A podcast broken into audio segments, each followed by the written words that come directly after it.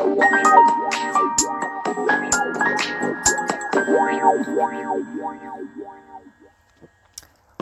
んばんは、レディオステーション H&DJ ヒロです。10時半を過ぎようかなってところです。さて、今日はいつお便りを紹介していきたいなと思ってます。ラジオネーム、てんてこまいさん。12歳の小学生の方ですかね。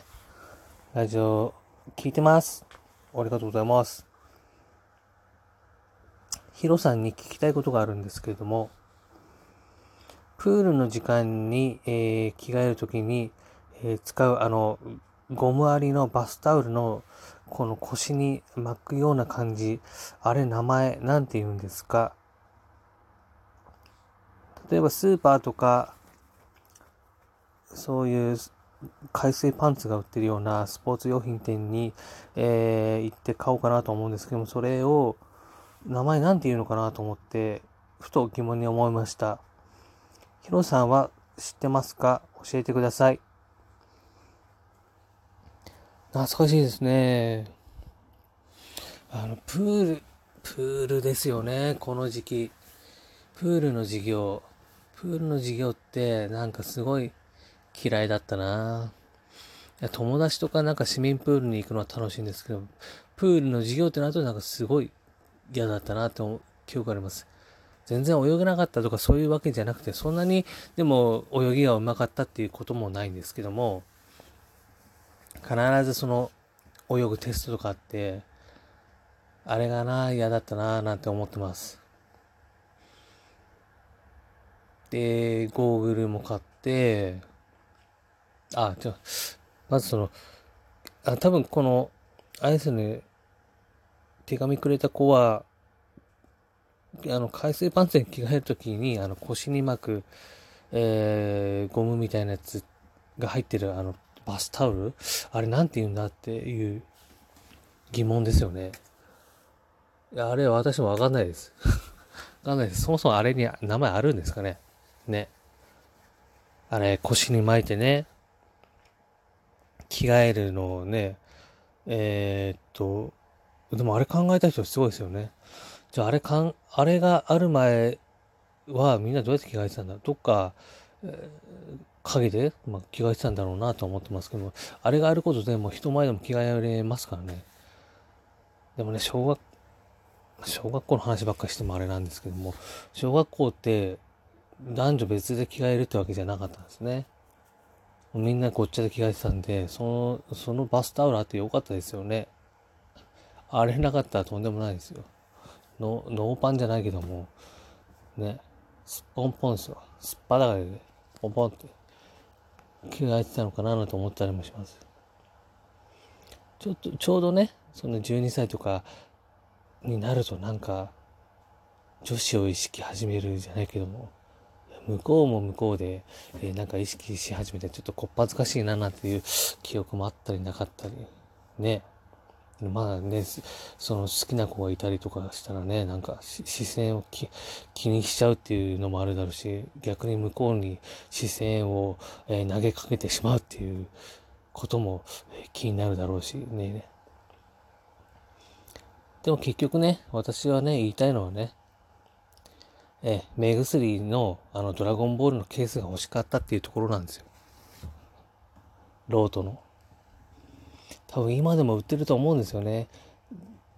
当時は多分、ドラゴンボールと女子だったら、えー、なんだろう、セーラームーンかな。今は多分、その時代に合わせた何かしらのアニメだと思うんですけど、まあ、ドラゴンボールの、あの、目薬のケースが欲しくて、わざわざ目薬買ってましたもん。それであのケースを持っていくと結構、ヒーローになれたらなと思ってたんですよ。えー、なにこれ、あら、なにもう買ったの？って。あ、ああ、みたいな。えー、見して見して。っていいなーって。うち買ってくんないんだよな。この間買ったばっかだろって言われて。あ、そあそうだもん。だって俺、俺、まだほら、これ、初めて買ってもらったやつだから、えー、でもいいなーなんていう風に、ちょっとね、話の話題になれたりします。でもあの、水泳の授業が終わって、この、うん、ね、えー、目を洗うときに、昔だったこの両目をね、こう、開いて、あの、なんか変な、ツインみたいな感じの、目洗う専用の蛇口みたいな時に、ところで、こう、蛇口をひねって、水圧じゃなくて水でこう、洗ってたんですけど、今あれダメみたいですね。あの、目を傷つけるっていう。よく考えたこと昔やってたことって全部めちゃくちゃで間違ってたんですね。何やってんでも、その方がタフな子ができてるっていうか、まあ、タフな気持ち、えー、まあ、タフなんだなって思いますよ。うん。でも確かに、あの、いたずらしてね、水圧上げて、すごい勢いでビャーってなってね、あれ目に入ると痛かったですよね。ね、下手したら失明するんじゃねえかっていう。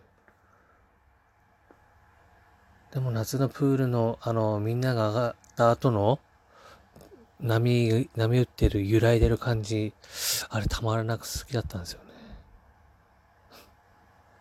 そういう情緒があるものが好きだったんですよね、昔から。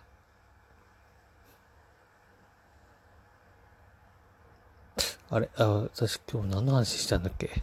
プールの話でしたっけ？そう、プールの話。ありましたよ。高校は、あの、男子校だったんであれですけど、中学校まで男女一緒に、えー、授業をやってました、プールの。中学生ぐらいになるとね、ちょっとね、男子も、女子の水着とか見て、ね、想像してるアホもいましたよ。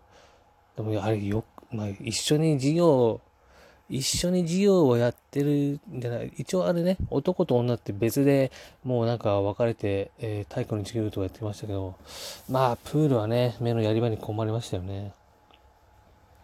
まあ、好きな子がいたらね、なおさらね、そっちの方を見ちゃう気持ちは、今でも分からなくもないです。絶対あれ見ちゃいますよね、そっちの方。まあ、それが男の差がと言いますか、何と言いますか。まあ、本能に基づいてるって感じですよね。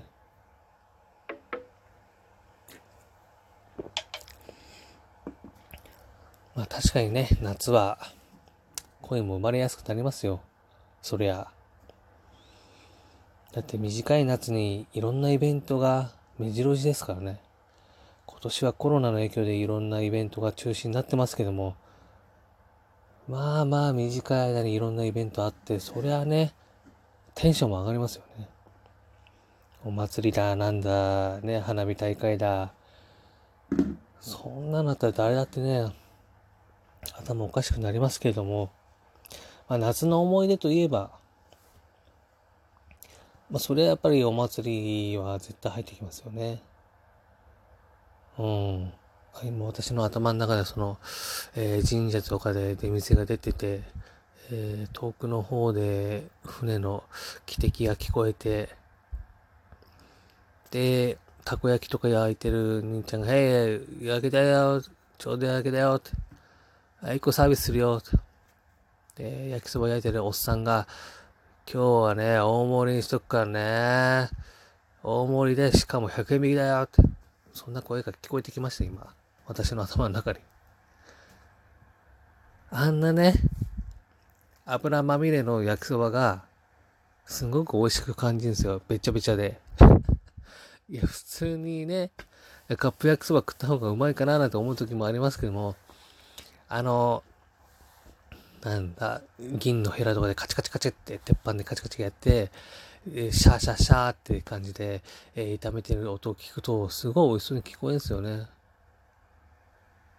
まあ、そのお祭りの雰囲気も高揚させてしまうんでしょうね、人の気持ちを。それでまあ買ってしまうというところもあるんですけども、あ、次回はですね、ちょっとね、その、お祭りとかそういった夏のイベントについて、えー、話を深く下げていこうかなと思ってます。それではまた。